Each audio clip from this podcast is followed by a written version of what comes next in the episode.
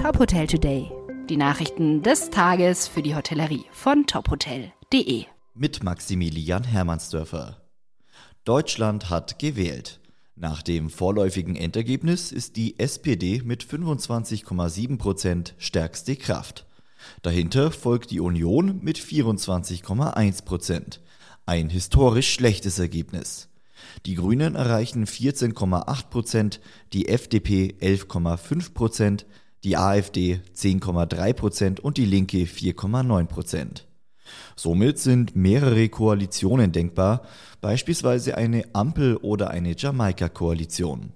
Noch offen ist, wer als Bundeskanzler gewählt wird. Sowohl Olaf Scholz als auch Armin Laschet haben Ansprüche auf das Kanzleramt erhoben.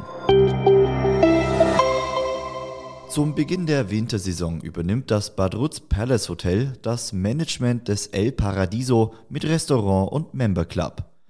El Paradiso gilt als das prestigeträchtigste Bergrestaurant in St. Moritz in der Schweiz.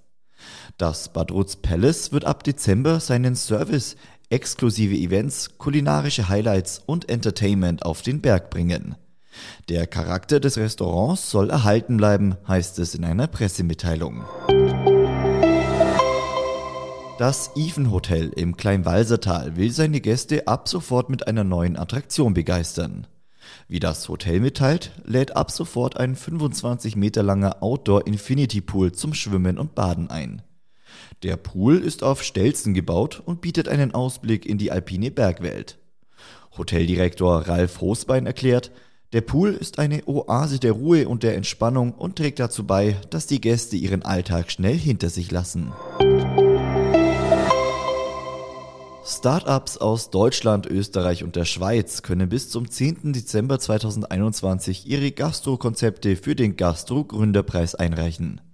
Aus allen Bewerbern wählt eine renommierte Expertenjury fünf Gewinnerkonzepte aus.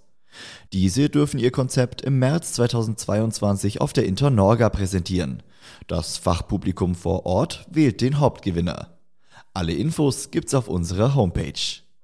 Weitere Nachrichten aus der Hotelbranche finden Sie immer auf tophotel.de.